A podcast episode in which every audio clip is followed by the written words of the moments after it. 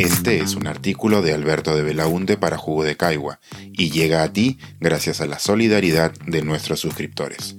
Si aún no estás suscrito, puedes hacerlo en www.jugodecaigua.pe. Para abrir el closet y la mente. Películas y series para entender mejor las luchas de la comunidad LGBT. Las películas y las series de televisión, además de entretenernos y ayudarnos a pasar el tiempo, pueden ser un gran motor para entender y empatizar con problemáticas ajenas a nosotros. El auge reciente de plataformas de streaming como Netflix, HBO Max o Amazon Video nos ofrece amplísimos catálogos como nunca los hemos tenido. Ni cine millonario, ni blockbuster, ni la cartelera local nos daban la posibilidad de lograr esta suerte de profundización o especialización en temas que captan nuestra curiosidad. Hoy quisiera recomendarles algunas películas y series de temática LGTB para que puedan conocer un poco más sobre las luchas de esta comunidad desde diversas perspectivas.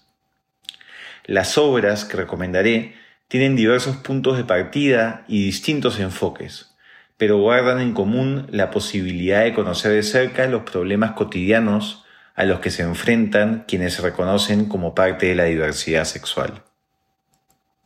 Empecemos con Disclosure, ser trans más allá de la pantalla. Se trata de un documental sobre la representación de las personas trans en la televisión norteamericana a lo largo del tiempo. El documental, que se encuentra en Netflix, es interesante porque permite reflexionar sobre cómo la representación de grupos invisibles en la sociedad en medios de comunicación puede influir en la percepción que se tiene de ellos. La televisión norteamericana está muy presente en nuestra señal abierta y en el cable, así que los ejemplos que se utilizan no les resultarán extraños. Una de las pocas películas peruanas que encontramos en Netflix es Retablo.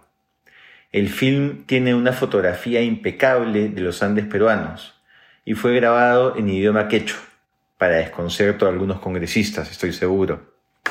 Le recomiendo aquí porque trata de una manera muy sincera y cercana la percepción que todavía existe en muchas partes de nuestro país sobre la homosexualidad y la vergüenza que ello implica al interior de nuestras comunidades. Una película dura y conmovedora. La muerte y la vida de Marsha P. Johnson es un documental en Netflix sobre el crimen no resuelto de una histórica activista trans neoyorquina de la época del levantamiento de Stonewall. El documental es interesante para conocer los inicios del activismo LGBT moderno, pero también para ver sus contradicciones y limitaciones, con problemas de discriminación al interior de la propia comunidad que también encontramos en nuestro país. La obra cuenta con un archivo histórico audiovisual notable. Si bien la temática no es propiamente LGBT, quisiera recomendar también Billy Elliot. En los tiempos prepandémicos hubo una gran adaptación teatral en el Perú hecha por los productores. Y la película original se puede encontrar en Amazon Prime Video. Creo que es un gran punto de partida para pensar sobre la masculinidad tóxica y cómo el machismo y la homofobia pueden afectarnos a todos independientemente de si se es parte de la comunidad LGBT o no. Volviendo a Netflix, podemos encontrar la serie Pose, la cual ofrece un viaje al pasado al mostrarnos la cultura de los ballrooms en Nueva York de fines de los 80s y comienzos de los 90s. Como buena serie del productor Ryan Murphy, se trata de una mirada por momentos edulcorada, pero donde aún están presentes temas muy importantes como la crisis del VIH, la transfobia y la resiliencia frente a la exclusión.